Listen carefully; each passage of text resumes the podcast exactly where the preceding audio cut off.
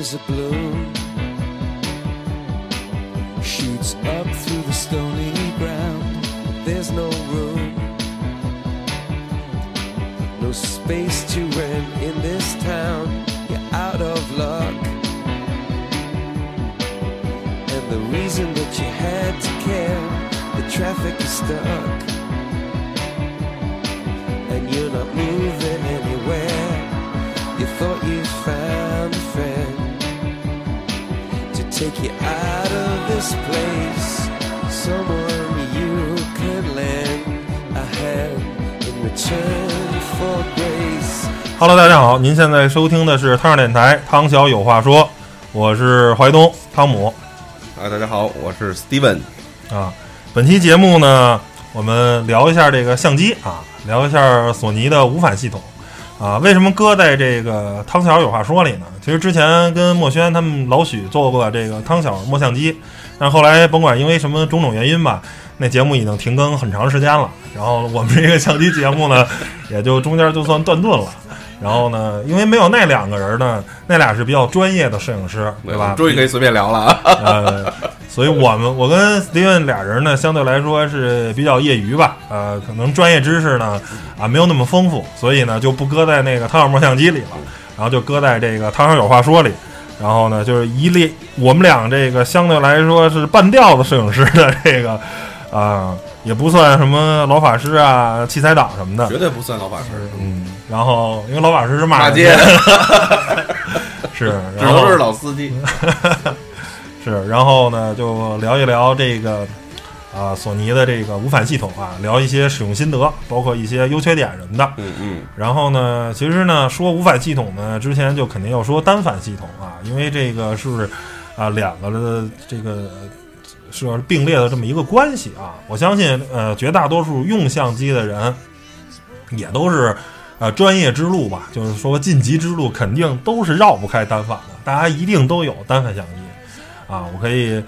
呃。先问问 Steven，啊你原来作为一个尼康的用户，作为一个单反用户，为什么就毅然决然的加入了索尼大军？而且你还是比较早加入的啊！你从索尼的这个阿尔法七一代你就买了，当然不是你买的，是给那个嗯家家里老老家买的。你当时为什么就是哎不继续选择尼康或者佳能，呃，选择了当时技术还未那么成熟的索尼呢？啊，你当时是出于什么目的呢？我想先问问你。因为你真的是非常资深的这个 索尼阿尔法七系列的用户了。首先那个是因为不懂 啊，首先是因为不懂哎那个，那你就是你没听过很多负面消息，因为也没卖出去几台，你知道吗？因为当时很很不主流。嗯、对。然后呢，呃，我这人比较审美控啊，就是从呃我的使用经历和我之前呃的一些，比如说呃了解啊，咱们身边的人用的，无外乎是吧？一说到好，那时候咱们那个年代，就是说，呃，我已经用过一段单反了，然后呢，知道好，那时候已经叫五 D Mark Two，那时候还是 Mark Two 呢啊。然后后来出了 Mark 3就不提了，那你就我咱就可以把年代就已经表表达的很清楚了。然后呢，那时候也知道五 D Mark Two 是一个什么价位，再加上自己很难去企及，而且也不贵啊。你当时你当时买 A 七的时候，那就是呃不不不是 A 七的时候啊，咱要说 A 七就太太久太厚太靠后了。啊。咱们要说还是五 D Mark Two 还是属于零八年那是还是08年顶端的时候啊啊因08年为我开始买单反，首先我我说必须要把我的这个购买经历，购买经历说一下，因为接触单反是二零零六年，嗯，之前就卡片机是吧？其实那卡片机是无反系统，真是没反光镜。按现在说，他们是无反系统。对啊，嗯然后呢，在呃零七年开始拥有自己的单反嗯啊，还是是用的银行的那个信用卡买的，嗯当时买的就是那个尼康的啊，，D 应该是 D 四五零吧，我记得是。嗯然后呢，是 D 四五零吗？我不知道，大哥，你的相机你问我，我 这不重要，我我都我现现在都不在我家了，我不知道哪儿去了啊。不重要。然后呢，后来一直用的感觉还不错，因为那时候你嗯比较而言，你看，呃，一定知道是好好镜头是什么样，大家都越来越知道了。然后呢，直到结婚开始拥有了自己的第一个镜头。说实话，那时候就是自己那因为之前那是配的那是狗头嘛，嗯，就是随随机带的那个幺八幺个，三五类似于这种头啊，呃，应该反正类似没有，就是幺八呃幺八五五。幺八五五的头。啊，那就更狗，嗯，后来就买了一个三五的定焦，嗯，然后呢，我哎，我感觉真是还是画质就好多了，哎，呃，它的那个就是怎么说？它这个应该是一当时是一点几的，一点八一点四的，一点四。那就那就进阶了啊，然后呢，我还是觉得还是很不错的，但是一直用下来呢，感觉也确实吧，这相相机也够用了，因为自己水平也没有什么呃瞎拍瞎拍的，然后呢，也十分满足了自己的一定需求。呃，你说 A 七 R 什么时候出的？A 七 R 是咱就回回到说 A 七 R 为什么要买这 A 七 R？嗯因为当时正好家里边，因为我们两家结合之后呢，首先父母那边呢，就是啊、呃是希望能有一台相机，然后他们那时候退休了，说想要全世界去玩儿旅游哎对。正因为这个呢，说家里边儿他其实之前他们也有一个相机，因为我们觉得家里边儿有一个稍微好一点的行就够了，哎。这毕竟他不是专业摄影师，呃，一是这，二是是一个低频使用东西，谁也没天天用。你手机肯定每个人天天用，但是相机谁天天天用？呃，确实是结婚之前确实是老背着这个单反，那你这还真是往老法师那边那个走了啊但，确实没好拍啊。但是没有好镜头。但是老法师，我觉得啊，首先它的长，对吧？他哎，你能看必须它拿得大白头啊，对，这这这白头得是白的，也上面有花纹的。那主要打鸟的老板是，你看不是这节目别做做着做着做错了，大家都觉得是什么东西？镜头啊嗯，镜头是这个头。然后呢，呃，确实财力上也达不到那份儿上，但是你看父母退休了，然后收入什么的也不错，然后他想买一个好的，那时候就说买个什么呢？那时候就我我忘了是跟谁聊过，后来就说那买个买个这个 A 七系列吧。嗯。因为当时说，如果呃买太大的，因为父母他们确实出门儿，你买个太重。好好的，因为之前中间还有一段用过，呃，佳能的应该是 D 七吧，还是七 D 七 D？佳能是七 D，对。佳能是七 D，数数在前头，那个 D 在后头，佳能是对七 D，然后呢也用过，然后镜头也很很大的那个二百那头，我感觉不行，我说老家儿用用这个，就太沉。我真的是为了老家儿考虑，再加上有点私心，觉得呃这个镜头我也这或者这个相机本身也挺。挺超前的，而且对索尼这个品牌的一个就是一一直以来的这个就是热爱，哎，啊信赖。然后呢，再加上之前因为孩子出生那时候就说要买个摄像机，嗯所以把我那时候想要买单反的钱呢，就放在买摄像机了。当时花了小一七千块钱，嗯买了一个当时应该是顶配的那个，就是索尼的手持的那种摄像机。结果发现那可能是买的摄像机啊，我跟你说是特别没用的一东西。对吧，就是因为你不剪片子的话，但那时候那没意义。但那个时候其其实没有那么特别，就是还是想剪的。那时候是，但是没有好的设备。后来咱这不设备一点一点就更更更新换代吗。那回来说这个相机为什么当时购买这个，就是因为是索尼，嗯然后因为它轻巧，哎，当时你看，呃，二四七零的标头嗯加上一个是吧，索尼的一个机身本身也比较轻巧，拿在手里也不累赘，所以说，而且这个相机后来真真的成为了我们家的所有重要场合的主力机。啊，就是在这个巧，没没没少立功啊，没少拍照片儿。啊，确实真的它的使用率是极高的。嗯然后呢，而且这个相机是随着我父母出国去过，基本上世界上的那个能想到的，基本上除了美洲可能还没去过啊，欧洲、亚洲、大洋洲，除了南极、南北极没去过，基本能想到的一些啊，反正每次都是带着出门儿哎照相用的。对对对，哎所以这个相机还是，而且我自己用的时候也还是觉得不错的，但是一直就觉得哎，应该是缺个更好的头，但是后来一看啊，这像索尼镜头确实贵哎，不是这个，我觉得最后后面就咱得帮帮索尼平反一下啊！对，来来，咱们接着继续继续继续，我这这我购购买了一一个一个心路历程吧啊，啊，那那你那个，因为你现在等于这个 A 七的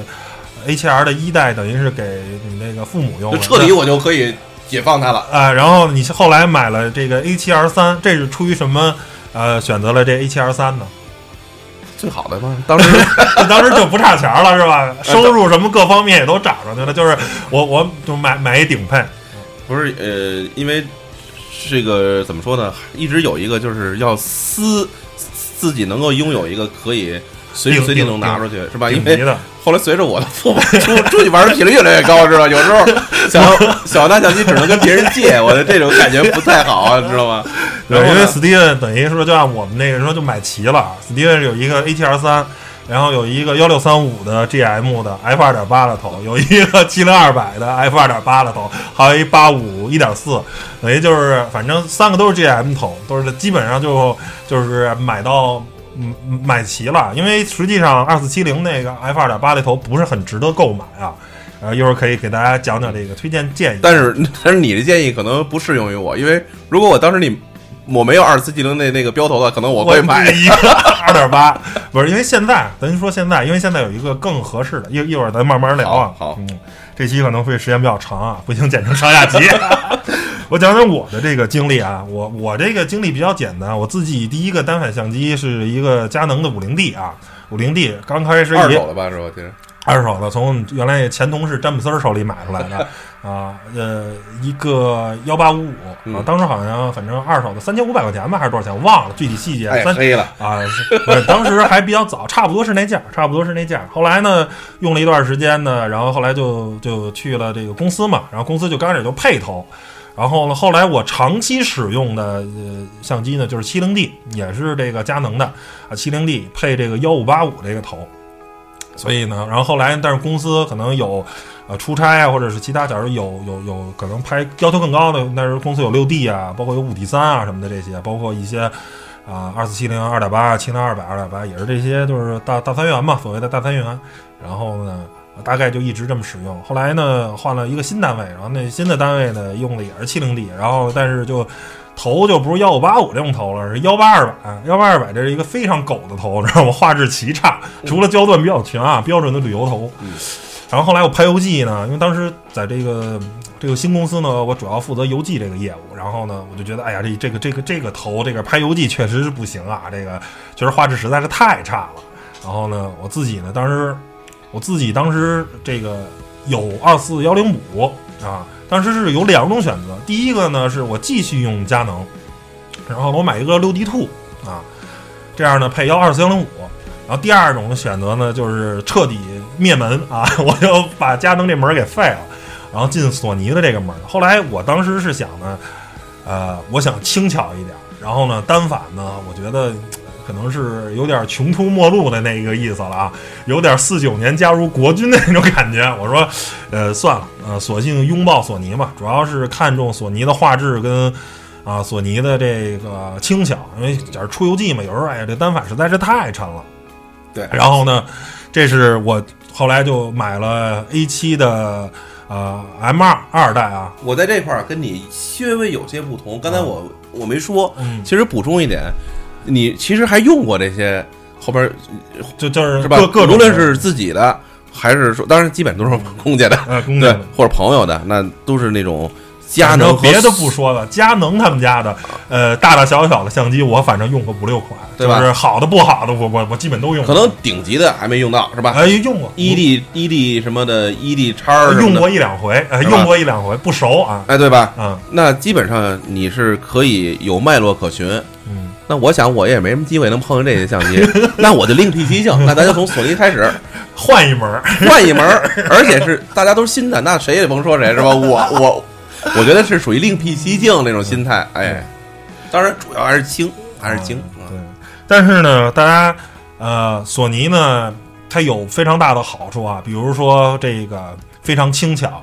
啊、这个用着很爽，包括很多技术上的理论的性能参数也非常的强。但是呢，我敢说吧，黑科技啊，啊，从甭管是一代还是二代来说，其实呢，严格说来说都是半成品，跟现在的三代，跟或者现在最新发布的四代机相比啊，这个有点跟战斗机有点类似啊，确实是一代差一代太多了啊。我是吧可以对先分享一下啊，呃，这个区别跟优点啊。首先啊，跟大家先讲一个理论上的知识啊，就是什么叫做无反相机啊？这个对应的无反相机呢，就是单反相机啊。这个什么叫做单反相机呢？全称叫做呃单镜头反光相机啊。这个它结构上有一个特点，就是大家所有的这个所有的你甭管是成像的光，还是你的这个取景器里的光，都是从前面那个镜头看到的。嗯然后呢，它有一个结构叫做反光板，就是在平时这个你从这个取景器里看，它是通过反光板，有点像这个呃这个潜艇的潜望镜那种结构，它是呃反光板，然后再反到上面的五棱镜，然后再用反五棱镜再折射到你的这个取景器，就光学取景器里，你能看到你镜头前面的这个。这个东西，当你这个拍照的时候，这个反光板是弹开的，然后呢，直接这样的话，光通过快门再照到 CMOS 里成像啊，这是一个比较简单的逻辑。那无反相机是什么呢？无反相机就是取消了反光板，它就没有反光板了，也没有五棱镜啊。这时候所有的你从后面屏幕那就甭说了，你从后面屏幕呢，那肯定是前面这个光进过来，通过 CMOS 的电信号啊呈现的。跟电视类似啊，这种这种这种感觉。然后它的它的这个所谓的取景器叫做 EVF，就是电子取景器，它也是电子的，它不是真正的啊真正的光学的啊。这是无反相机跟单反的最大的区别，就是它为什么轻巧，是因为它取消了两个在单反上最重要的这个零件啊，哦一个是五棱镜，一个是反光板，它都给取消掉了，给砍掉了，所以它才能轻薄。不然的话，索尼从来没有什么黑科技啊。光学这东西没有黑科技台，它是取消了一部分的零件，才能达到了非常轻薄的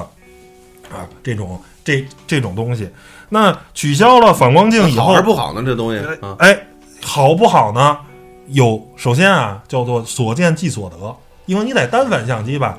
你光啊看到的，你肉眼看到跟实际成像有可能是不一样的，嗯对吧？因为这是一个是自然的，一个是电信号，这是两种东西。但在单反上叫叫所见即所得，嗯啊，你百分之百是可以看见的，而且视野率也是百分之百的。嗯因为在单反上，它五棱镜还有一个折射的一个倍率，有时候你看的没有那么全。嗯比如顶级的可能能达到百分之百、百分之九十九，嗯差一点可能才百分之九十五啊嗯。第二个呢，你不是所见即所得，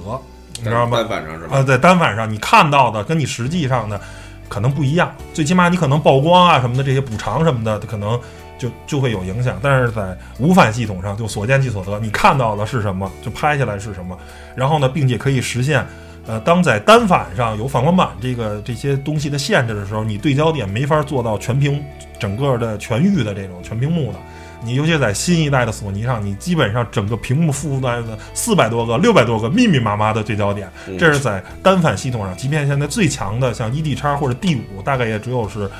呃六十多个或者一百多个，嗯呃，它大概可能只能覆盖在整个像场百分之七十或百分之六十，它大概还是以中间区域扩散，它没法在边缘也复制也覆盖那么多对焦点，这是它做不到的，因为有反光板这些结构的障碍。这是它的好的一一点，它可以啊更轻薄，并且呢对焦系统可以啊覆盖整个相场。但是缺点带来的最大的一个一个缺点就是无反系统啊，无反系统最大的一个就是待机时间差非常非常多。因为大家知道单反只有在拍照那一刹那，它的 CMOS 才工作，嗯对，因为 CMOS 工作是非常非常耗电的，它只有那一下才记录这个信息，剩下你看的所有都是光学的，它不需要电，非常省电。当你再再把只开监屏不开后面的屏幕的话，单反就是以我的经历啊，我们当时就用 70D 那个电池呢，呃，容量也不是很大，但是扛一天的拍摄，就是拍七百张或者五百张照片的话。当你用最省电模式啊，你不用那个你把后面那个屏幕也关了的话，拍个五百张照片一天的话，问题不大啊，顶多或者说是两块电池是妥妥的够用的。嗯但是我用这个 A 七 M 二的话，如果你假如拍的频率不是很多的，一会儿看着拍一张，一会儿看一拍一张，就是那样的话，一块副厂电池大概只能拍不到一百张照片，一块原厂电池顶多也就拍到一百五十张到二百张照片，嗯嗯，一天两块电池起，对，这个一块电池绝对是绝对是扛不下来的。但是用单反系统的话，一块电池轻轻松松啊。对，然后包括像 D 五那种电池特别大的，可以拍一一千八百张，那就是基本上你就算是两三天不换电池都没问题。你一天拍五百张的话，一千八百张妥妥的扛你三完全。工作用的啊，对对对，包括这个对于啊、像体育记者呀，或者说是在那个特别恶劣环境、充电条件不好的这种情况下呢，那单反相机那简直就是比较无敌嘛。这个无反系统就不行。包括呃，除此之外呢，这个首先待机时间长，第二个三防的话，最起码以索尼来说啊，索尼的三防做的也不是很好。比如说，我刚买了这个 A7M2 的，我就去了一趟这个萨肯坝的冬天元旦的时候去的，当时晚上是零下二十度，我大概拍了呃一个小时。然后当拍到半个小时的时候，我那个相机在外面零下二十度冻了半个小时以后呢，那整个相机系统是抽风的，嗯，整个冻的已经系统就是你什么都没碰，但它自己在菜单里自己自己在那过菜单，就跟你摁了它似的，它已经冻得完全的哦太冷了啊，低温的时候的非常差。但是呢，我用的所有的单反系统，冷只是开不开机，嗯它绝不抽风。那菜单不会在那儿给你这儿瞎瞎蹦，直接就给你休克啊！啊，我我也不跟你周对，但是而且呢，我们就是也没问题，基本上是像半个小时这个时间级别啊，在外头这么冻的话，没有任何问题，一直可以特别正常的工作。还是单反比较那个呃，皮实，皮实，哎，这个无无反的目前来说，反正索尼的这一套啊，比较比比较娇贵。它可能有那些像宾得的，可能他们可能做三防机啊，比较那什么。但是像就索尼来说啊，做三防系统是真的不大行。嗯然后呢，这是我用的呃一些缺点。还有一个缺点呢，就是说呃，最起码它在蔡司的这些头啊，因为这个索尼系统呢，大概现在是呃两两种头。一种呢是索尼自己做的头，一个叫 G 头，一个叫 GM 头啊，这两种头。然后那刚开始索尼呃就是这个光学还不大灵的时候呢，他用了一堆蔡司的头啊，蔡司帮他做了一大串头，像幺六三五啊、二四七零啊啊，包括还有一些可能是五五一点八呀，就是做了一大批的这些，都是头都是黑色的。嗯这些头有一个最大的特点，都是纯电子化的。啊，因为咱俩都有二四七零 F 四那个头，那个头我是之前我没有用过一个纯电子头，那上面连个钮都没有，那个头最起码咱一般用啊，像自动对焦跟手动对焦，AF 跟 MF 那个拨杆是有的，它那个是没有，啊。那个包括连整个的对焦环都是电子的，它是它没有机械的对焦结构的，它是给的是电信号，你拧它里面那个对焦马达自己靠电信号工作。对。这个是呃呃，我只能说呃非常的轻便啊，但是呢，你要是严肃工作的时候，你发现你想切手动对焦太难了，你它没它没有机械结构，你知道吧？菜单那边去调去啊，就非常的二啊，这是。就是它呃完全的纯电子化，所以呢你用起来就是呃很不爽，就是说不抗冻，纯电子化。包括还要想说的话，就是索尼的这个菜单的逻辑，我这个 A7M2 我已经用了两年的时间，但是我仍然经常找不着我想用的功能在哪儿。我那个菜单相对来说跟吕超这个 R3 比啊，还没那么丰富那个菜单，但是我依然是想找功能找不着。而且最神奇的是，索尼的同一系列的机器的功能叫不同的名字。你比如那次我想给 Steven 调出这个呃杰夫模式，在我那个模式，在我那个 M 二里呢，人它叫 APS-C 模式。开或者关 APS-C 拍摄，但是在吕超这个 Steven 这儿的就叫什么三五什么一切换，反正名字都不一样，你很难想象啊，在别的家的相机一个功能，大家肯定统一都叫一个名字嘛，对吧？但是他这儿那儿不光是菜单的位置不一样，他在首屏，我那是在第三大项里，他在首屏的第一个选项，第一个大主菜单的最后一个就是这功能，我是在第三个大菜单里头，位置不一样也就还得吧，连名字都不一样，就是你都不知道那是那个功能，嗯就找半天找不着，就索尼的这个菜单的实在是我觉得太差了啊！这个这是槽点呢，我觉得反正我能想到的，基本上大概就是这些。啊！下面咱来说说优点啊，痛并快乐着。没问问我这缺点在哪儿啊？那你那你这个都买到这个 R 三了，应该没什么缺点了吧？你那已经升级很多了，我这二代机还是有一些 bug 的，你那三代机我觉得已经基本没什么 bug 了。那那是不是就不不能不能聊聊 A 七的系列？这真刚开始哦，对我还有一个槽点就是说，呃，到吕超这个 R 三上呢也黑屏，它就是说它拍摄的时候呢，因为照片比较大，它屏幕会短暂的黑暗，很短，大概是零点一秒，但是也黑。到我的 M 二的时候就大概能黑半秒，它会影响构图，因为这个是我们在拍董路老师的那个中国足球小将那个在北京的比赛的时候，嗯然后呢，我我用他的相机翻一翻，哇，也黑屏。我这拍的就更甭说了，这个东西大家不拍体育的话，可能还没有感受到。就是体育的话，因为你对追焦，包括对这个不断的这个画面的选择是要求非常高的，你要时刻的一直跟着这个球员的这个跑动嘛，你一直需要重新构图嘛。对。但是你一黑屏呢，你就不知道你在构什么了。然后呢，光学的是绝对没有这个问题的，因为你光学你其实可以对嘛，它该拍拍。是不影响的，这个光这个电子的就不行，它一黑屏就黑了，你就看不见是什么，必须得重新再亮，它就开始开始工作了，然后你才能看见你的取景器里是什么啊！来来来，你来槽点，说说你的一代。这一其实我觉得电刚才说的电池，嗯我是有深有体会的啊，嗯因为我觉得毕竟你用 A 七 M 二可能时间还算短，因为我毕竟用这个 A 七系列时间很长了。就是逼的，后来就两块电池。其实知道这个电池用的时间那个比较，因为我当时我买的是套机，嗯然后呢，而且还是从我都四块电池，两块原厂，两块对副厂。后来我基本上就就就呃，应该是买了，应该也是一共四块电池。然后呢，三四块必须的。对，这电池确实使用的确实太快了。大概原厂一百五十张吧，原一百五到二百，副厂的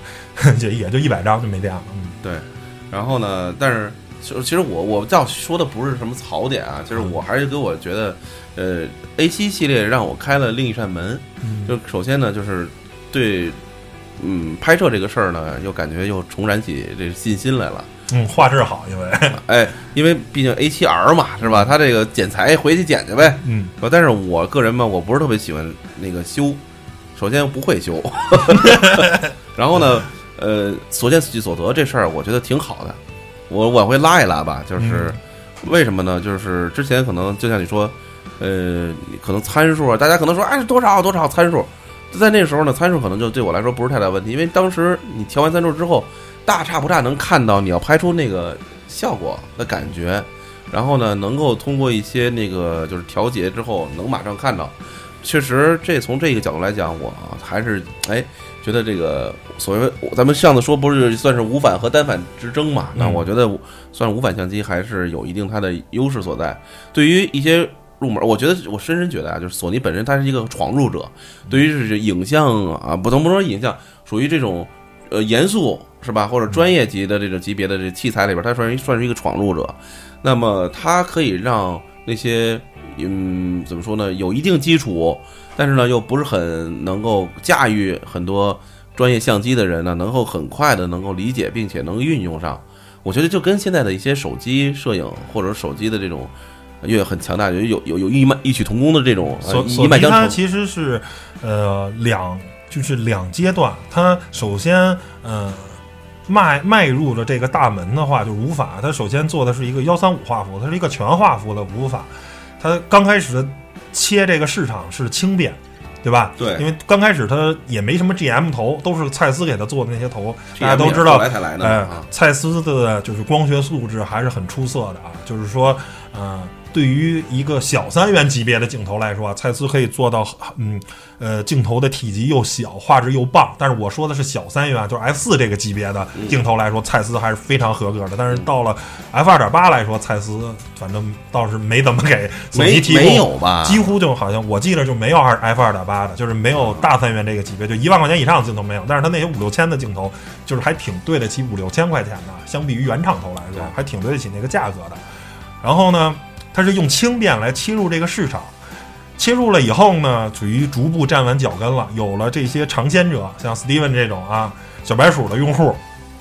然后呢，就开始推堆那些 GM 头了。那些 GM 头就已经跟轻便没有关系了，就是因为那些 GM 头跟大三元的、跟单反是没区别的，一样大，又大又沉又重。然后呢，当然只是后面的机身很小。然后呢，但是呢，索尼用索尼的一句话，本田啊，咱们在汽车圈啊，本田叫做买发动机送汽车啊，这是对于本田来说，因为本田的发动机确实一直很牛。索尼呢叫做买 CMOS 传感器送相机，它的 CMOS 是是这个世界上目前最好的 CMOS 啊，几乎就是这个东西大家不用，尤其是幺三五画幅的啊，基本上就是这个世界上最好的了。嗯，但是呢，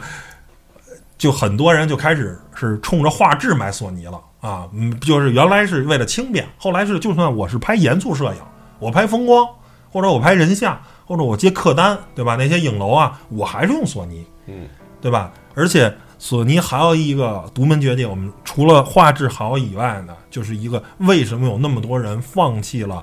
单反而选择无反系统，选择索尼呢？就是它的看家的另一个本领叫做五轴防抖。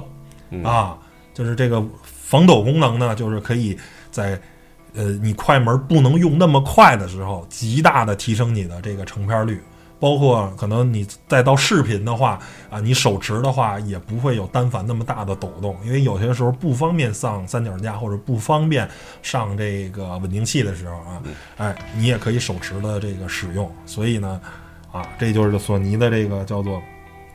成功之路啊，整个的完成了这个，就是现在的用户还是很多的，在市场上已经稳稳的建住了你要说剔除，因为现在虽然佳能、尼康销量很好，但是它还有大量的劫富机跟入门机，你明白吗？还有一堆 APS-C 画幅的这些，嗯可能人民币卖个三四千的机身的，因为索尼现在最便宜的机身大概也得六七千吧，就是我那 A7M2 现在已经跌得很惨了。就是它是它只有幺三五画幅了，它没有它没有劫富机的这个产品线，它的整个这个 A 7所以呢，它的产品的销量，就如果大家都比幺三五的话，可能索尼真的是三一三二一了，我觉得已经绝对能跟那两个分庭抗礼了。当然，你从绝对数量看不行，因为那俩卖很多的那种便宜的相机。那我觉得插一句，就是你看我我也经常我说插就是插进老法师的一些团队，不小心啊，不小心，比如说去一些什么那个没办法景点儿，就是看到一些拿着景山呀、长青故短棒啊、哎对对三里屯啊，嗯，三里屯不去，三里屯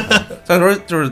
就感感觉就不是正经拍照的人啊。然后呢，就看到其实也也有一些小年轻儿，然后呢，可能是一些哦嗨小年轻儿就是属于一些可能像学生气质啊，或者年轻年纪更轻一点的人，会拿着一些镜相机，我感觉，哎呀，说实话、呃也都挺大的，嗯可能呃，当然也有一些游客，说实话拿的可能就是个单反，就是一个像你咱们说的，是咱最开始用的相机。嗯然后呢，我觉得大家的需求是不一样的，就就相当于你再怎么苹果再有一个一再有一万以上的手机，那我相信还是有人用两三千块钱左右的这种呃基础的这种，不因为确实啊，你配到全画幅大三元真的很贵，你一套大三元那机身买下来就五六万块钱了。那你对于中国来说，很多人一年都挣不了五六万。就中国啊，税后收入一年能挣六万的，可能啊，我觉得也就百分之二三十的人，应该可能能有这个。上上次刚刚出了一个那个什么嘛，那个那个收入的一个那个啊，我就说啊，你中国啊，单人啊，一年的税后收入，就每个月到手能有五千块钱的税后收入。我觉得中国可能连百分之也就百分之二三十，我觉得能达到这个，这我可能还能乐观的说，对吧？那大多数人可能真的，对吧？你拿出一年的纯到手的收入买相机跟镜头，这个确实还是挺难的。所以呢。嗯，大多数人可能还是那什么，这你放眼全球嘛，而且这不光是在中国市场，放眼全球也可能也没有有那么多人去买全画幅，没事儿配配大我单元这个机我我觉得这个分两头说，嗯人家在相机上没花那么多钱，但一定是在车上可能花的钱更多，对吧？就是兴趣点不一不一样，不一样。不一样你当然了，你像吕总是在车跟相机都花了钱，都不差事儿啊。嗯，那不能，那不能。啊，还是继续啊聊回这个什么啊？所以呢，就是我觉得啊，当你把照片拷到电脑里，然后拖入 Lightroom 这个软件以后，然后修完了照片，你会发现索尼真香。嗯啊，我刚才所有的对索尼的那些槽点的那些先欲扬先抑是吧？对，吐的那些槽点儿不好用的对焦，而且到现，到现在啊，你知道我现在拍的很多东西啊，我拍完了以后呢，我都得再看一眼照片放大，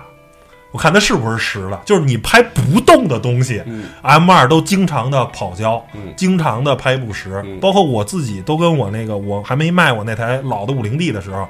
我在我们家晚上就光比较弱的时候，我用过那五零 D 都是单张一下合焦，就是对不上是对不上，就是只要能对上的地儿，就是一肯定是一下合焦，然后非常的对焦非常强大，就是肯定是拍实的，就是五零 D 是零八年的相机啊，嗯，这个 A 7 M 二我没记错，大概可能是。呃，一四年左右的相机了，一四一一四一五年的，差不多，这这就是两个相机差了七八年。然后呢，A 7 M 二的对焦能力，它理论上它对焦点非常多，但是它的对焦的可靠性还不如一个零八年的单反。就我就这么说。然后我现在所有的照片呢，我可能拍完以后我都得放大看一眼，嗯，是实的。如果不是实，我还得再拍一下。就这种，我要没看的话坑我。我觉得当时拍的没问题。就是你在那个屏幕上看是没问题，但是回家一放大，我靠，虚了。确实有这种啊，就是这这个，呃，当然 R 三的话，可能这种，呃，就很少了啊，因为对焦系统已经好一点，好一点，好好多了。然后，但是这 M 二是真是对焦非常不靠谱。嗯。但是你通过后期啊，发现这个就是索尼的，我觉得首先是绝对画质啊就很好，对吧？第二个呢，我觉得就是索尼的特点呢，就是说。它的这个宽容性非常高，嗯，你把暗部能拉亮，然后高光地方压一压，这个比佳能是要强太多，啊，佳能的很多的这个相机的宽容度是非常非常低的，就你稍微一修就全是噪点了，就已经或者你暗部一拉就全是糊的了啊。对，这点索尼的这个相机的这个能力确实是，呃，非常非常强的，这个这是没毛病的，所以呢。怎么说呢？就反正是痛并快乐着。我觉得索尼 是一个，是一个像像像一个这个特别有脾气的一公主，你知道吗？她很有贵族的气息。然后呢，但是她偶尔老跟你闹个脾气，哎，你得你得捧着她，你知道吗？然后呢，这个这佳能跟尼康啊，就像特别可靠的这个。卫兵，你知道吗？随叫随到，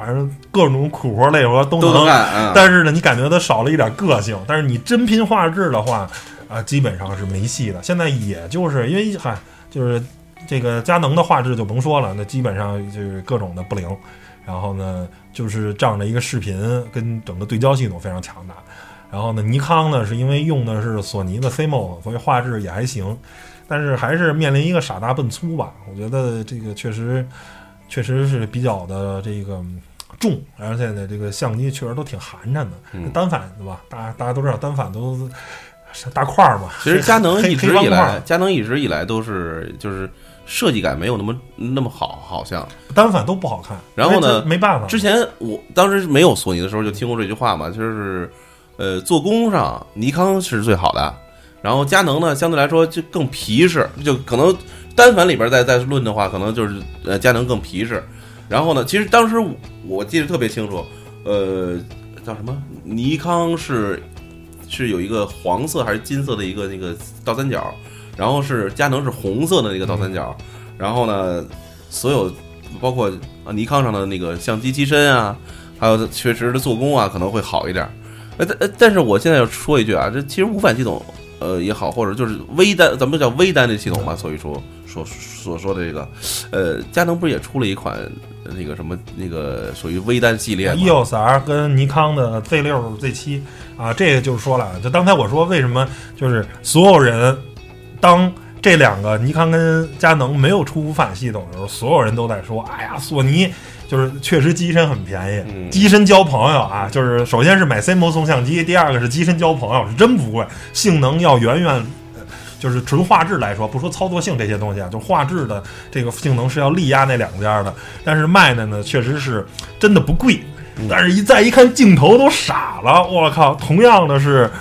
大三元，人家只卖一万一、一万二，您那大三元卖多少钱？我靠，一万五加，你知道吗？一万七啊，一万五加嘛，就基本上没有低于一万五的。人家那个大三元就卖一万一、一万二，发机身可能便宜个两三千块钱，一两千块钱，但是一镜头贵五千块钱，仨镜头贵出一万五去，多多出一只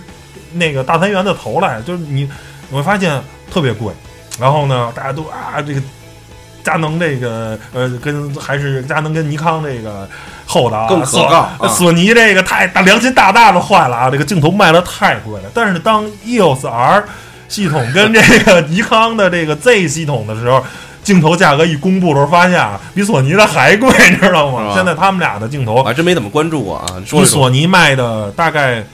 差不多，或者还要再更贵一些。镜头组又是另外一个呃，另，另外的一个一套卡口了，因为它确实没法适配，但是它也有转接环啊，但是一般没人用转。都出了哪些呢？那个就是机身配着 Z 六 Z 七，然后那个是 EOS R，然后啊，镜头都是什么样的？现在佳能有一个二八七零吧，有一个就是哎二八哎对二八七零，然后呢是 F 二光圈的，啊一个变焦能做到 F 二，然后还有一个七零二百是一个那个外变焦的，然后它收起来很短短短粗，嗯，然后呢画质确实都不错，都是只在它的那个单反的画质之上，都是为了喂饱现在这个也算是无反系统呃对无反系统，但是呢价格都很贵，然后也属于五轴五轴防抖吗？没有，呃，忘了那俩有没有，反正那个谁应该是没有，那个 EOS R 佳能应该是没有，尼康尼康我忘了。哎，他们 PK 现在是哪代的在 PK 啊？啊，Z 七如果是尼康的 Z 七的话，大概相当于呃呃那个 R 三啊，然后哦 Z 六大概相当于 M 二，然后差不多吧，M 二或者 M 三，然后那个 EOS R 其实就是五 D 三的无反版哦，啊，大概相当于大小也没什么太大区别。小小小小小要要小，但是呢，就是甭管是画质啊，整个的系统的性能啊，包括待机时间，全都是被索尼力压。嗯。现在的无反的机皇是松下的，SER 是松下的一个 S 无反，叫松下最新出的，大概可能出了有半年一年了吧。嗯。是就是松下呢，它是成立了一个 SL 卡口联盟，是松下、徕卡嗯。跟适马这啊三家公司成立一个新的联盟。然后呢，松下的这个 SER 包括它的一些镜头呢，是目前的无反系统的最顶级的东西，嗯，比索尼只强不弱，but 比索尼还贵，而且未来的而且镜头很少，才知道我们错怪索尼了。然后，而且而而且它的那个镜头组也更少，因为索尼毕竟这 A 7是最早出无反的嘛，嗯专业无反的，所以它镜头组其实很全了。嗯那些的镜头组都是大三元级的，然后奇贵无比，包括你像徕卡出的头肯定就更贵了。对啊，就反正你选我 S L 这个阵营呢，你只能期待一下适马出的头会不会便宜一点，因为因为松下跟莱卡是不可能出便宜的头。说白了就是选择我这一门的，对吧？基本上也都是很有独到的。那你就别咱咱就别再聊那些差就那个大差不差的头了，咱就聊那最最核心的最啊，最高的，因为为硬核的啊，因为为了满足它，我没记错，好像是不是四千二百万，就是四千六百万像素。定位的问题，因为它本来就旗舰机嘛，然后为了喂饱这些旗舰机，这些镜头都是重新设计过的，然后整个画质啊，包括用了各种萤石啊、乱七八糟的镀膜啊，用的各种堆料，嗯。你不堆料，现在是喂不饱。现在这些，因为过去的单反啊，一般啊，除了像这个佳能啊堆个五千万像素，一般的主流就是两千万像素，哎加，连三千万像素都不到。跟手机都四千万像，一个亿像素那了，那 不是一个概念嘛。然后，但是你这个呢，这个这个这索尼现在最新的六千万像像素，然后第三代这 R 三也是四千两百万像素，就是你为了喂饱这些镜头的话。你没办法，这镜头就得堆料，堆料呢就是镜头组就奇贵越来越大，嗯，对，奇贵无比，这没办法，因为这个就是，但这个其实相机现在是很割裂的，你后面这个机身随着时间啊，这个处理器的成本会越降越低，CMOS 价格会越来越便宜、嗯。啊，你会很能明显看见这个降价的趋势的。但是前面这个镜头是跟跟电子没什么关系，嗯。就是纯是光学这一块儿，是玩物理材料学这一块儿的，嗯所以你这个价格是很稳的，你很难大幅跳水。所以说镜头，机身跌个两三千、三四千跟玩儿似的，但是你镜头不可能跌个两三千。所以镜头其实是硬通货。对保值保保值的除非是汇率那种变化。所以我想，就是刚才聊到这块儿，我想起来我这到底是脉络是怎么来的。其实你看，我这相机机身，呃，这个这个 A 七 R 三是最后买的，嗯，中间我其实配着原来那个 A 七系列，最开始我新来了一个呃八五一点四的那个那个那个头，对吧？其实当时就觉得，其实我现在差的机身，因为机身本身功能你还没有把它用到所谓的极致极致，嗯那么你只能说你在其他的一些焦段上，你能不能得到一些新的学习啊，好的体验？那八五一点四来了，那后后来出去玩之次之前呢，觉得不能老靠着八五一点四，因为太局限了，你只能拍一些局部啊人人人，那后来就想，那去一些大山大景儿，那那来广角来广角，那幺六三五了。嗯，这样才两 两两 R。后来觉得哎，用差不多了，一直有个梦，你还记着原来一直有个梦，就是想来个长焦。清了二百二点八，那刚当时还想着那个机身要不再过过过再买，那时候还纠结是 M 三和 R R 三。R 三，最后一咬牙跺脚，那就七零二百和儿子一块儿来吧。就买到封顶了，呃对对就顶级了，一不小心啊，我这就就来一把吧，是五年之当时也豪也曾曾经豪言壮语过，五年之内就不再升级了。不可能不需要再买什么任何其他更好，但是给留了个留了个缝儿，嗯就是说我还缺一个，呃，中焦段的那些那叫什么定焦啊，或者说一些呃那个就短焦段的来一些，三五或者五零的这个哎，但是就目前为止，索尼这个系列里边还没有，是吧？还没有这个这个，就自己 GM 头里边有定焦的这个特别好的。有有二四二四，但是你跟我幺幺幺幺六三五又有点冲突了。不是你，其实啊，你要是非得买的话，你可以买一个那个蔡司那个五五一点八那个头那个是很经典的，对，那是从一开始出就有了。那确实不错，那个那个现在也可能也就四五千块钱就能拿下的那种五。千五千块钱左右吧，对吧嗯然后那个是很值得买的，当挂机头也很轻，对吧？因为剩下那些大 GM 都太沉了，实在是不适合挂机，对。嗯，然后最后说说这个购买建议啊，嗯就是说，嘿，呃，首先呢，就是说什么人适合买这个无反系统？我觉得首先呢，就是说，如果对于一个，嗯、你对续航啊，或者说是体育记者啊，就是这种拍体育的话，我觉得目前啊无反就算了。那那那你要这么说的，基本上大部分人都可以用。啊、对，这这像这种啊，就是说，我觉得就算了，因为确实啊，这个呃，这还是黑屏，这还是影响构图，真的是影响干活啊。但是呢，如果你就是想旅游什么的，这种就是说一般人吧，我觉得啊，可以就是往无反这边走走了。单反啊，首先我认为单反永远都不会消失啊，因为单反我刚才节目最初的时候已经讲给大家再讲过原理了，它这种待机的，包括这种可靠性啊，是无反系统没法比的，因为它还有大量的这种传统的机械结构在，比电子呢目前看还是要靠谱的，对吧？但是呢，这这个东西就像什么？就像胶片相机，现在还有人玩胶片，嗯对吧？胶片相机还没完全死绝，但是我觉得慢慢会被边缘化，可能就是在极特殊的这种用途上，大家会使用这种单反系统。嗯但是对于大多数人，可能就是慢慢被无反可能还是会取代的。而且你从啊这各家厂商的这个推出的这些产品线来说，也能看出来大家也都往这边扑，对吧？是一个市场的一个合力。我觉得反正是可以考虑上车，而且我觉得目前上车呢，上索尼他们家是最靠谱的啊。虽然有机皇有松下，但是松下确实太贵。你要不差钱儿，我不说什么。你不要说啊啊，那因为那一个机身我没记错，一个 S 一 R 的机身好像就两万多，奔着三万去了。好像是啊，就是奇贵无比，但是确实性能是最强的，毋庸置疑啊，镜头也是非常非常好的。但是我觉得，可能听咱们节目的人啊，我我不认为说有人会考虑那个级别的那什么，因为那个已经非常专业了，已经非常严肃的摄影了，人家不听咱们白话，咱这就是小白用户，可能就是一万多块钱的预算，了不地了。所以呢，我觉得可以上，你是准备把你这个 M 二出了吧？没没没，M 二还得留着用一段时间。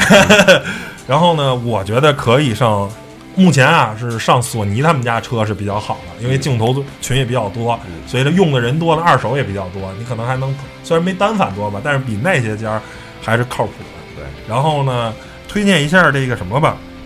如果您啊整个预算就一万多块钱的话，那你也只能买 M 二了。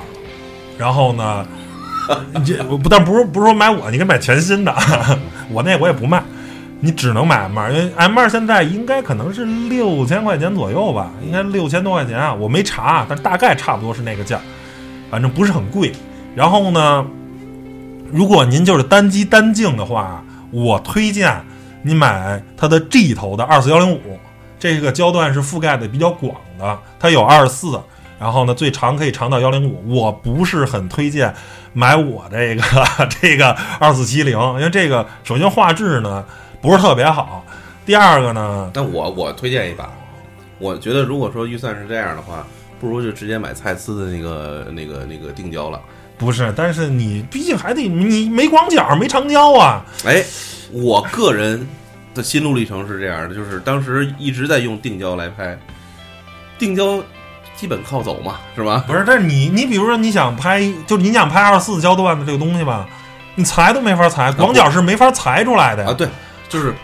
对吧？你就是长焦还能可裁出来对，题材来讲，就是对吧？你想拍建筑，拍一些大山大河的话，对吧？所以我觉得定焦怎么着也是第二支镜头。然后呢，我就是说，啊对对对，那是就是你就第一个的话，二四七零你要实在二零二四七零便宜，二四七零可能四千多五千块钱便宜，那个可能七千多贵三千，但我觉得二四七零是现在我想卖的镜头，嗯，你明白吗？就是我可我是就是如果会升级的话，我这二四七零我是不想要的，我想换成二四幺零五，因为这这个这个从画质来说呀，包括从它的这个操作的呃方便程度来说呢，这除了便携以外都一无是处。然后呢，其实同样的价格，如果你能，你要是考虑马上要入广角头的话，就是你不是单机单镜的话，我觉得可以考虑一下腾龙的那个。腾龙有一只新头叫二八七五，也是啊单门这这这知道，这个头是非常好。如果你以后肯定要买广角的话，那二八这个也得几这个块钱吧，我记着。那没有那么贵，好像五六千吧，五六千六应该是呃六六千左右吧，可能上上到七，然后肯定应该是没过期，我记得 F 得四 F 二点八，F 二点八哦，二八二八七五这个头是就是说我一个哥们儿买了，然后呢还反正回馈是啊是还不错，然后呢就是对焦啊什么的，可能没有索尼原厂的那么跟 GM 可能没法比，但是呢。呃，整体的画质啊，包括什么的，还还行。所以我觉得，如果你未来可能要买幺六三五这种广角的话，作为一个挂机头，我觉得二八七五腾龙这个头是比较值得购买的。嗯，然后呢，如果稍微再预算多一点的话，我觉得是这样，就是说我可能也不会买 R 三，就是 R 三是一个相对来说，当然如果你追求特别严肃的这种画极度画质的话，呃，R 三可能还确实不错。但是呢，对于我来说，我可能 M 三就够用了，因为 R 三，如果你用到 R 三这个级别，必然你要配 GM 头。那些 G 的头是喂不饱它的，你知道吗？那四千两百万像素，你用 G 头对，就是是耽误事儿，你明白吧？就相当于一个一个特别好的一个车，然后呢，四条轮胎是幺八五宽度的，你知道吗？你你它是不匹配的。对。然后呢，所以那样门不当户不对对，对嗯所以成本可能会高很多。所以如果您的预算买头可能就想花七八千，你买不到 GM 头的话，那我觉得你只配到 G 头的话，我觉得 M 三就足够了。不是说差那三千块钱，但是你，呃，你要，我觉得就是说你没必要多花这三千，但是你愿意，其实现在两个相机也就差个两三千，你可以买，但是多少钱？差两三千吗？嗯一个一万五，一个一万两千多，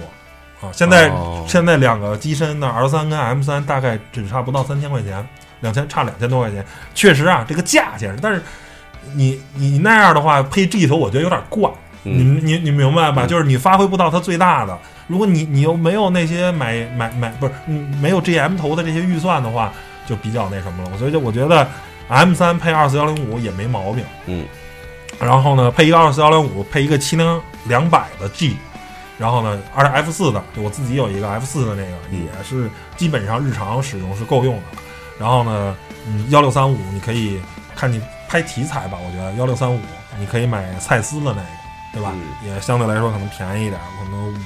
五六千，差不多还是那什么吧。然后，反正我个人觉得是定焦的话，买一个，我觉得买一个五五一点八就够了。对，拍人像，然后后也是因为这这个焦段吧，没出什么更好的镜头，我不知道。八五一点四确实太贵了，就是 GM 头我都推荐。您不差钱，所有 GM 头我都推荐，GM 头都非常好，但是 GM 头实在是太贵了。所以呢，我个人还是比较推荐，就是说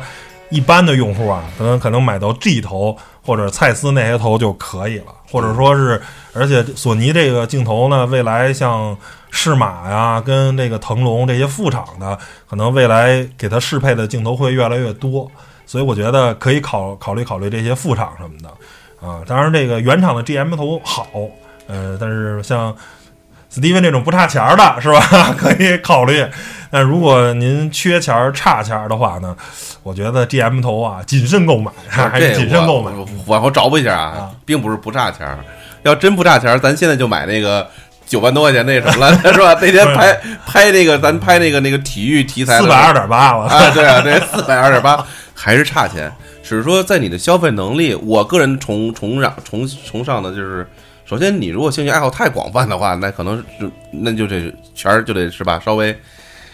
更有实力的时候，你才能去购买。那么如果说你兴趣爱好没有那么广泛，就像我啊没那么广泛，就是可能在我生命里边儿。真正爱好需要花很多钱的，也就是摄影也就是摄影。首先，我不喜欢车，那车差不多就完了，能四个轱辘能走就完。那那摄影，我觉得是你愿意就多花一点钱，然后呢，如果能在经济基础上能哎能够稍微找不能不错，包括刚才说的九万的，那个是吧？还有一个六六百的头。嗯，不是二百六百那便宜，那才一万多，因为那啊，不是二百，不是二百六百，就是定焦的六百头嘛，嗯，那我不知道，还有一个定焦四百头。嗯，其实我个人觉得，如果说哪天真是哎不是，但是到一定情情情况，可可能五年之后啊，然后但是是这样，就是你可能买那个头钱很便宜，但是你买那头干嘛呢？那肯定是要去东非大草原去看动物迁徙呀、哎就是去东非花的钱可能要远远比这头贵。就是你你总不能买完这个再上北京野鸭湖打鸟去吧？对吧？你不可能配一个那样的头上去打鸟吧？这样再进入老法师的那个群里边 啊，跟他们再站在一一块我就基本上碾压了，碾碾压了，对。是吧？他们好多都买的是那种，对，都是都是变焦的，我见过非恒定光圈的，一般用到那个几，反正不多啊，那确实太贵了。嗯嗯，不过确实也有现在这个中老年人，尤其是老年啊，六十多岁以上，那我也见过那个，确实那种巨胖的都是啊，一般那个像像二百六百那种都比较细长的。我今天就啊拍景山这雪景的时候就已经看到了，有人拿着行李箱，啊对，那差不多就得四百 F 二点八，差不多就得。我的天哪！我说，就是现在老年人有两有两个箱是必须要提拉着的嗯啊，一是单反的，二是放音箱，反正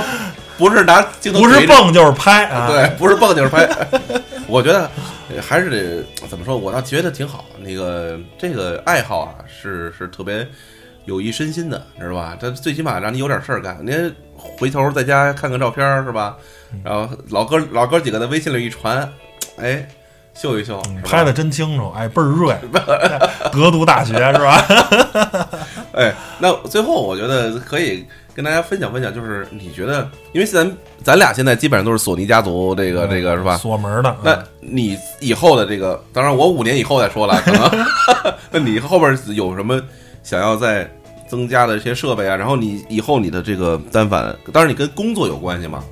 那你你觉得我是跟着市场的发展来改来？我觉得我下一个可能会换的，就是可能会买一个 M 三，或者说是等等他们家 M 四，对吧？看看是什么一个参数啊 M 我三哦 M 三哎或者 M 四三现在好像一直还是属于不能单买的那种情况。能能能单买，能单买，但很贵啊只只能买机上，不是一万两千多吗？然后呢，就是就是我刚才说了，就是说它 M 三是两千四百万像素，对于我来说已经够用了。就是对于我们这个汽车，我一般输出的那个照片儿，就是宽度有个两千五就够了。两千五乘一千多，其实才用了四百万像素，你知道吗？用一零头其实就够了。这个两千四百万像素是什么概念呢？是六千乘四千，就没有人。会要用到宽度六千的照片儿，你知道吗？嗯人确实是那什么的，包括在 RAW 格式的话，就我这电脑啊，我修过 Steven 那给我的照片儿，一张原片八十张肉格式的我跟你说电脑扔进去都卡你知道吗？根本就修不动。啊那时候还八 g 内存条呢。现在换成十六 g 的我不知道能不能快点儿。一会儿再试试一会再试试。因为确实太大了这这个这什么而且呢就要求没那么高。然后呢这是我第二个我可能会把二四七零换成二四幺零五。如果 m 三的话我觉得可能挂机头的话那什么。第二然后再买的话我可能会考虑一个啊超广角镜头幺六三五 f 四。苹果不可能买二买到那个二点八的。一是画质没必要，第二我修一下，我管我管你借不就完了？对，我咱俩没必要买一换换一个二四幺零五，二四幺零五可能对，或者是也也是一个 G 头，还是体育器材不能买，不能不能，因为不是这你这可能 拍拍汽车、拍游戏，因为体育器材这个东西吧，或者说是打鸟啊这种东西，就是你需要的时候的话。就首先可能是一个极低频的，因为现在还有很多租赁网站，你完全可以租。如果一年只用一次或者两次的镜头，我个人认为是没必要买的，你说你买一二百六百，对对吧？是不贵，嗯，一万四、一万五差不多吧，是不是？就是相对来说啊，不是那么贵，但是好像一年就用一回，那我觉得就很贵了。然后呢，你或者一一年就用两回，整个你这个是吧？假如五年这个一个头你用五年的话，然后呢，你合每次可能就得合一千块钱或者两千块钱用一次，那你还不如租呢，对吧？因为你使用的频繁太太太，假如你常年要去无人区，去去拍野生动物，或者说你就是喜欢体育体育题材，对吧？经常去拍足球比赛、篮球比赛，那那人家。人家你买幺六三五还没用呢，人家那那就完全是用不到了，是吧？在体育记者里，七零算广角，对吧？七零算 就算是七零算广角，你知道吗？二百七零二百算广角头，然后这个二百六百算算特写那块儿的，对吧？对这是体育体育记者。那你很显然，咱咱不接触这个东西，你完全那没有也就是说，还会总结一句，还会在索尼这这趟车上会接着走下去。你那没，因为你已经，我虽然没你那么多，我也扔了两万多块钱了，是吧？我那个二四七零加那什么是一万三，嗯然后呢闪光灯，然后呢乱七八糟的又花七千多，又买一七零二百 F 四。我虽然没你没吕总这个扔了这么多，是吧？扔了五六万，那我也扔了这个两万多了，你这没不好下车了，你知道吗？这横竖就是他了。啊，想下车很难啊嗯，。那然后我我我我这个感觉，这五年之内在这车好像就就不不停了，你知道吗？就接着往前开了，中途也不用换燃料什么的，就凑合往前开吧。啊，就那你个人感觉我还缺缺什么呀？我觉得你缺一机身，还缺机身？哦，因为你只有一个。没错没错，我你你提醒我了，确实是我觉得我应该确实还是应该再来一个机身。这这段得掐了别播。别让媳妇儿听。对对 M 三嘛，我觉得可以考虑 M 三。哎，可是我个人其实挺想尝试尝试这个 A A A 九系列的啊，阿阿阿阿尔法九系列的啊，阿阿尔法九 two，我觉得没必要，你又不是这这体育，这就完全是体育题材的了。对啊，它那像素又不高，两千四百，而机身又比较大哈。大一点点儿，但是我觉得这没必要吧。就是说，你看你用途吧，因为你这实在是 你一年用两回，你这个哎买买一个一年就用两回的机器，我觉得实在没道理了。那其实我倒觉得哦那如果两个，哎，那咱最后想说，就是如果对于我的这种需求来讲，呃，现在的这个机身可能主要用于一些是吧，呃，长焦的摄影。那或者说，那如果再加再添置一个机身的话，那是我觉得买 M 三就够了，或者等 M 四。那需要那就是那我那我感觉 R 系列还是属于拍风景为主嘛，R 系高画高那个高画质系列嘛，对吧嗯还属于拍风景啊，嗯拍一些那个那个比较严肃的题材，可能更更更合适。是不是像你说的这种，如果换一个 M 三，也来一个 M 三，那可能就是 M 三不号称小 A 九吗？它对焦系统跟连拍的速度是比 R 比 R 三快，但是跟跟 R 四 R 四后来就连拍速度也升级了，那可能就是但是 R 四就更贵了嘛。那你要不差钱儿，那肯定买 R 四嘛。但是我觉得就是 R 四的话，除了对焦这个，就是如果你没有 R 三，买 R 四是很值的，嗯对吧？因为你没有的话，这个升级幅度它的那什么，如果你有 R 三。呃，跟那个 DxO Mark 那个评分的话，R 四是比 R 三的画质还要差了，因为它还是那块 CMOS，从四千两百万推到六千一百万的话，因为每个像素的用的 CMOS 的面积又更小了，它的高感呀，包括它的宽容度，实际上要降的，画质反而没有 R 三好。那什么时候等着 i M 三进入到万元以内的，咱可以一块儿团购一下。对对，换着用嘛，或者对 M 三或者等等 M 四，看看这个 M 四。哎，但是 M 四会 M 呃对，现在现在最新这个是 R 四，是 R4 十月份刚出的。对 R 四 R 四现在开始卖了吗？卖了两万多吧，好像是，嗯，其实挺贵的。那哎好像这次好像 R 哎是 M 系列和 R 系列，它出的时候有没有一个谁先出后没有，没没没没谱，它这儿有时候是 M 先出，然后有些时候 R 先出。现在我觉得，哎，这个反正常规升级嘛，索尼现在也开始挤挤牙膏了，因为它刚开始给这市面上扔的黑科技，这种各种炸的技术实在是太多了。R 三和 R 四之间的区别有多大呢？呃，连拍、对焦跟像素，主要是这些，其他像素又高了。不不六千一百万吗，那是四千两百万吗。那测看过测评，比如说现在我的 R 三，如果是要是 R，比如说我年初没有买 R 三，那如果等 R 四的话，有没有意义呢？就是或换句话说，不是你要没有 R 三，那肯定 R 四是就就很值得买，但是还是我觉得还是太很贵贵了，对。两现在已经两还是在两万以上了。对对对，因为两个机器差那个，就是它差的价格跟它性能来说，你如果不需要到，就是首先你会用到六千万像素吗？哦就是对吧？现在我觉得你的四千两百万像素对于你来说都是过剩了啊，都是过剩，都是绰绰。你会用到四千，就四千两百万这像素非常严肃，是需要印刷出来的。嗯剩下你的电脑都没有，对吧？那个我两千四百万都是六千乘四千了，现在有六千乘四千的显示器吗？但是对吧对于这个，但是你说的还是关于像素嘛？对啊，那它是另外两个，比如说像呃那个刚才说连拍，连拍快了，现在是十秒每张，原来是五秒嘛。嗯然后对焦的点好像也更多了。我我记着是啊，所以然后剩下都是其实其实差不多。对，然后呢，但是宽容度降了，明显嘛，因为它的像素更高了，然后但是 CMOS 还是那块儿，它它它面积不够大那。我想得出结论就是 R 三买值了。呃，R 三我觉得是现在啊，就是非常值得购买的。嗯如果你想要一个严肃的，然后这个我觉得 R 四。功能又比较相对对对对，然后价格你要又又比较考虑价格的话，然后你不差钱儿单说啊，如果你考虑一下性价比，我觉得 R 三是非常非常那展望一下，你会进你会入 M 四吗？我不知道 M 四现在是什么升级的这个什么，因为现在它是什么样你就会购买呢？我觉得还是就是对焦系统要要要更强吧，就是对焦啊、连拍啊，然后不不黑屏啊，就是这些，因为你也不可能指望着 M 系列会有太多的那个什么，因为 M 系列它至少比 M 三要强。那那肯定的，然后也就是仅此而已吧。我现在比较希望的就是这个对焦系统跟五轴防抖可能能更强一点啊，也就是这样。因为我对像素、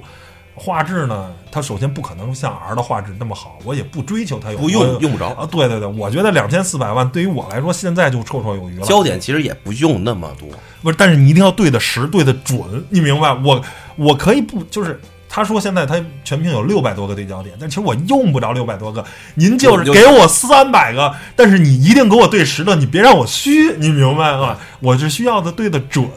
而不是说多已经没有意义哎，了，因那为那你用过 R 三也用用 M 三，我不知道你用没用过。我没那 M 三没用过那 M 三你觉得对焦怎么样？就是，M 三理论上比 R 三要好一点，M 三是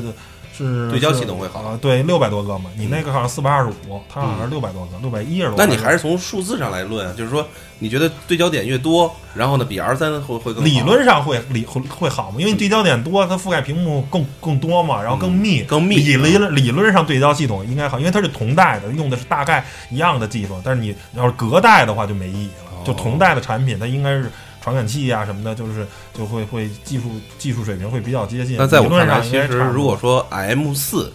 要是能够达到，比如说还是六百多个像素点儿这种，也就是六百多个对焦点，对焦点因为也就啊也就这样了吧，就六百多个已经就密密麻麻了。你那四百多个其实已经是密密麻麻了，很多，因为你一共的屏幕也没多大嘛。对，那我觉得其实还是 M 四值得期待吧。那如果说 M，但是 M 四你估计在什么时候能够上市呢？啊，不好说，因为发布连发布都没没发布，对啊没消息，而而且现在很多人是期待 S 系列了。S 系列好像在三时候就没有断档了哈。对，在三就断了，就出到 S 二，就是现在就是索尼主要还是高感这块儿啊对呃一个视频机，因为它是像素很低嘛，它嗯我没记错才一千两百万像素，嗯它不需要很高的像素，拍视频就够了。现在很多人可能期待 S 三或者 S 四，你嗯整个视频机吧，索尼索尼的现在视频其实可能。呃，当然也是不错的选择，但是可能面对松下啊那些后台的那些很多的这个强大的这些这些东西，包括 BMPCC 什么的，就等于那些比较小众的厂商的话，就视频这块儿，索尼现在没有没有特别那什么了。就是说，如果你既拍视频又拍照片，索尼的无反系统很很好。但是如果你只拍视频的话，索尼不是最优选。嗯，嗯，你知道吧？索尼不是最优选，因为索尼最大的问题是它的全画幅这传感器特别大，特别大的话热量特别高，不适合拍视频。因为你 CMOS 一直工作的话，索尼会受高温的这个骚扰，就是可能会可能拍二十分钟就就过热了，就没法再工作，尤其在夏天的时候。而松下的 GH 那些系列的话，因为它是 M 四三画幅，它的传感器要更小一点，镜头组也会镜头的体积也会更小，画质也很不错。然后呢，因为其实你全画幅是用不到全部的那个面积的话，然后但是它不容易过热，就是基本上可能录一个小时都不会过热，但是索尼可能录二十分钟就扛不住了，因为它的 CMOS 太大了，它热量产生的太高了，就就就就没法继续工作了。所以这个东西就叫做鱼和熊掌不可兼得。所以呢，这个当然咱们说的所有的都是聊照片儿。然后呢，视频其实就又是另另外的一个对那个，因为首先对视频我们也不是特别了解，第二个呢就是又是另外一个了，所以所有的东西都是基于照片的这个这个考虑。行吧，那让我们期待一下 M 四吧。对对对，然后如果价格合适，升级的又够那什么，但是我觉得可能哎也就是把 A 九的东西下放，A 九 Two 的东西下放下放，应该我觉得索尼可能现在有点就是涨不动了，从从原来的就是基本每一代都是革命性的东西，到现在就是可能有点革不动了，就这也就这样了，因为确实是已经是行业绝对的大哥了，有点像苹果当年的，对对对，到四啊四就封顶了，就然后到五六七就乏善可陈，就常规升级了，就没有再多让人亮眼的东西。像索尼也面临这东西，嗯就是刚开始走得太快太猛了，后面就有点乏善可陈了，没准儿但是市场地位已经垫底。对对对，无反系统的老老大，然后看看这个佳能啊、尼康啊，包括松下呀，我说的这些，看看其他系统能不能，哎，追上赶上点儿，把价格压低点儿，这样给索尼的压力比较大，索尼就得卖便宜点儿，我们买镜头、买相机就能便宜点儿。现在是叫什么不愁卖，你知道吗？因为确实是大哥啊，行吧行，吧。嗯那行，本期节目就到这儿，谢谢大家收听，拜拜好嘞，拜拜。